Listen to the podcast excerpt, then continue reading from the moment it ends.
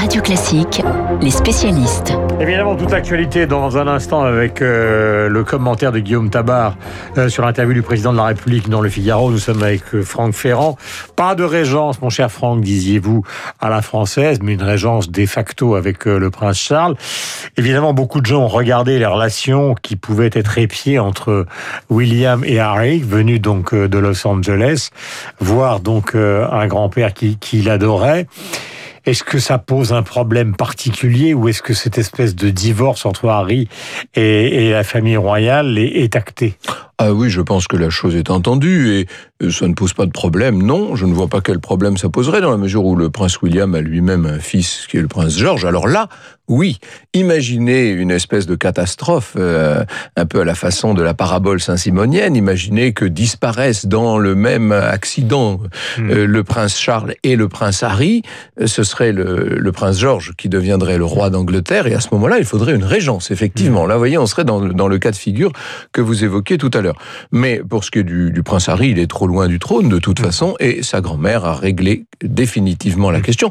J'ai envie de dire, il l'a réglé lui-même. Il a fait avec son épouse un choix euh, un peu étonnant, hein, pour, ne pas, pour ne pas dire plus, mais euh, voilà, il s'est mis lui-même en marge, comme vous aurez remarqué. Et ça, c'est ce qui rend euh, peut-être d'autant plus attachante cette famille de Windsor, comme on l'appelle depuis la Première Guerre mondiale, qui au départ est la famille de Hanovre.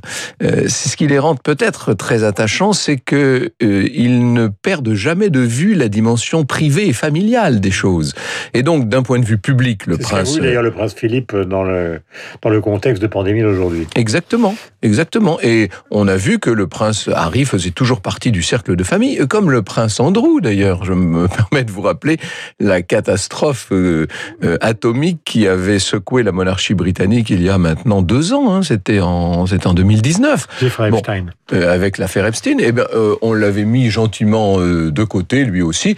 tout ça est arrivé un certain nombre de fois dans l'histoire de, de l'Angleterre. Franck, grande question pour terminer. Vous savez que cette affaire de monarchie, je ne dis pas que ça divise les Français, c'est un peu terminé, euh, cette division, mais c'est vrai qu'au fond, euh, la presse de droite adore, une grande partie euh, de l'opinion publique qui est plutôt conservatrice en France, à travers la monarchie britannique, au fond, déplore la Révolution française. De l'autre côté, à gauche, euh, il y a encore des gens qui considèrent, et c'est d'ailleurs un mouvement qui est minoritaire, mais qui existe aussi en Grande-Bretagne, que la monarchie est totalement euh, dépassée. Ce n'est pas ça que je voudrais traiter, mais au oui, alors, vous, juste, je là-dedans, euh, Je rectifierai juste, pardon, à mon avis, ce n'est pas tout à fait entre la droite et la gauche que ça se situe, c'est entre les personnes qui considèrent euh, d'abord l'individu ou celles qui considèrent d'abord la société. Je pense que c'est vraiment là que s'établit la ligne de fracture. Et vous aurez remarqué qu'une certaine partie de la presse de gauche euh, est extrêmement attentive à ce qui se passe à Buckingham et a montré d'ailleurs beaucoup de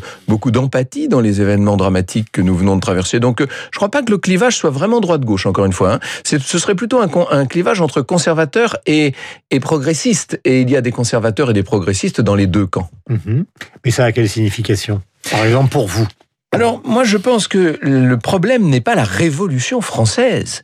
La Révolution française a mis fin au régime multiséculaire euh, de la monarchie de droit divin. Alors, vous allez me dire, en Angleterre, c'est une monarchie de droit divin, incontestablement.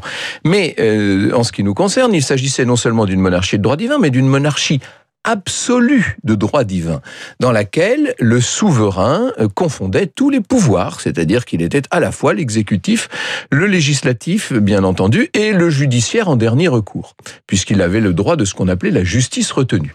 La Révolution en 1792 met un terme à tout ça, elle institue la Première République. Bon, alors je ne vais pas vous faire toute l'histoire de France, mais il y a eu depuis toutes sortes de républiques, toutes sortes d'empires, plusieurs monarchies restaurées, et il y en a deux de ces monarchies restaurées. Il y a celle de Louis XVIII et Charles X, qui est une monarchie qui renoue avec l'Ancien Régime et qui, sans revenir à l'absolutisme, aurait aimé renouer la chaîne du temps. Et puis il y a l'autre monarchie, celle de Louis-Philippe, qui, à partir de 1830, institue une monarchie constitutionnelle. Donc la révolution dont on parle, celle qui doit à la limite établir un, débat dans le, dans le cadre des institutions françaises, ce n'est pas la révolution de 89, c'est celle de 1848. Alors là, oui, on peut se poser la question, est-ce qu'une monarchie constitutionnelle et par parlementaire ne serait pas préférable à la République que nous, que nous connaissons aujourd'hui En ce qui me concerne, je réponds oui, elle le serait. Voilà, Victor Hugo a écrit un texte absolument magnifique, l'un des plus beaux de toute sa carrière littéraire, lui qui était un républicain euh, acharné, qui s'appelle Chose vue. lui qui était devenu un républicain acharné ah, après avoir été un fervent monarchiste. Mais la vie est longue. 7h48, le journal imprévisible. Nous avons vécu un week-end euh, où une sorte d'union de la gauche a été tentée. Pour l'instant, un nouveau rendez-vous a été pris, mais pas de résultat. C'est Marc Bourg.